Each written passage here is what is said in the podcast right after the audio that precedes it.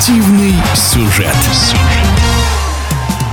Кто больше должен зарабатывать, главный тренер или топовый игрок команды? Взять, к примеру, баскетбол.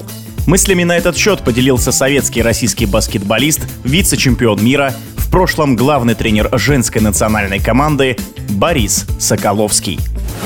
Утверждение, что топовые тренеры получают гораздо меньше своих звездных подопечных, не совсем верное. Приведу примеры на разных уровнях. Грег Попович, которому уже прилично за 70, получил предложение подписать пятилетний контракт на 80 миллионов долларов, если верить источнику порталу Sports.ru. Понятно, что есть в NBA а игроки, которые могут зарабатывать гораздо больше. По слухам, Хавьеру Паскуалю в «Зените» платят не меньше, чем игрокам. Это в лиге ВТБ. В «Автодоре», несмотря на частую смену тренеров, тренеров Родионов платит сопоставимую зарплату с игроками. Правда, клуб часто подписывает игроков на скромных условиях, используя их желание проявить себя на полигоне российского баскетбола. Евролига. Контракты звезд тренерского цеха Желька Абрадовича, Иргина Атамана, Шарунаса Есикявича и многих других тоже позволяют им время от времени накрывать поляну игрокам своих команд. Но это касается тренеров, которые в топе. Они пробили себе путь на вершину славы огромным трудом, подорванным здоровьем, здоровьем, риском и удачей. Справедливость – это не самое подходящее определение для профессионального спорта, и оно больше не о суммах контрактах, а об уровнях ответственности за результат команды. Промазал решающий бросок высококвалифицированный игрок, а в отставку уходит тренер. Но так было всегда и в ближайшее время вряд ли что-то изменится. В такой ситуации может устоять только столб уровня того же Паскуаля. История результатов игровых видов спорта знает много примеров, когда с приходом нового главного тренера команда преображается, игра приобретает товарный вид. Тренер гордо несет себя и знамя клуба. Часто до первой неудачи,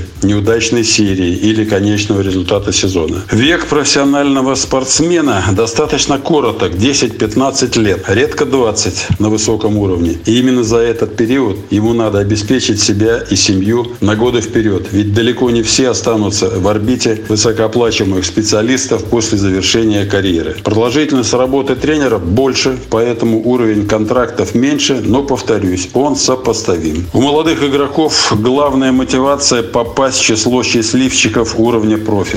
Но дальше действует закон джунглей. Упал – съели. Основной мотивацией у многих является желание выжить, а тренеру надо выбирать победителей. И здесь опять часто нет справедливости. Если ты только не суперзвезда на своем уровне, то выбор может пасть на твоего партнера-конкурента. В целом было бы справедливо ввести потолок зарплат и унифицировать размеры бонусов за отдельно взятый матч, итоги регулярки и плей-офф. Но это вряд ли достижимо, так как каждый хозяин клуба, президент или совет директоров хочет взять вершину, чего бы ему это ни стоило. В эфире спортивного радиодвижения был советский и российский баскетболист, вице-чемпион мира, в прошлом главный тренер женской национальной команды Борис Соколовский. Спортивный сюжет.